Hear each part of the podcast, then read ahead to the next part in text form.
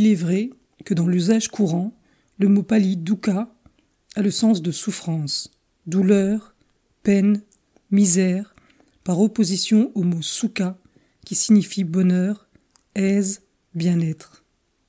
Mais le terme dukkha, en tant qu'il exprime la première noble vérité qui représente le point de vue de Bouddha sur la vie et le monde, revêt un sens plus profondément philosophique et comporte des significations beaucoup plus étendues.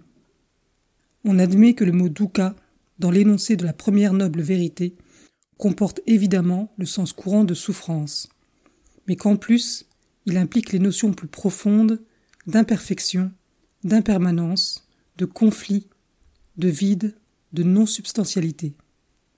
Il est donc bien difficile de trouver un mot qui embrasse tout ce que contient le terme dukkha dans l'énoncé de la première noble vérité.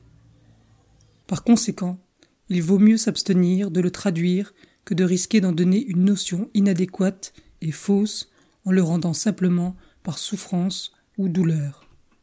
Le bonheur et la souffrance sont relatifs. La vie ne peut pas être uniquement bonheur ou souffrance. Le Bouddha ne nie pas le bonheur qu'on rencontre dans la vie quand il constate qu'il y a de la souffrance.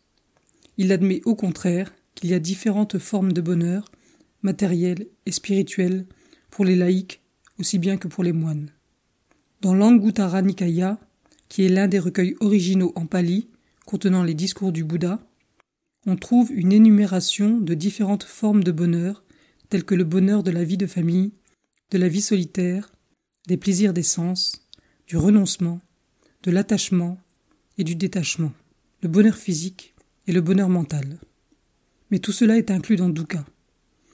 Même les très purs états spirituels de dhyana, atteints par la pratique de la plus haute méditation, libres même de l'ombre de la souffrance dans le sens ordinaire du mot, décrit comme un bonheur sans mélange, même l'état de dhyana, qui est libéré de toute sensation agréable ou désagréable, et qui n'est plus que sérénité et attention pure, même ces très hauts états spirituels sont compris dans Dukkha.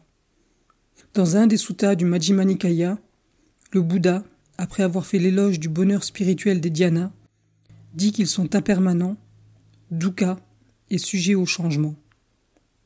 Il convient de noter que le mot dukkha est ici employé explicitement. Ces états sont dukkha non pas parce qu'ils comporteraient de la souffrance au sens ordinaire, mais parce que tout ce qui est impermanent est dukkha.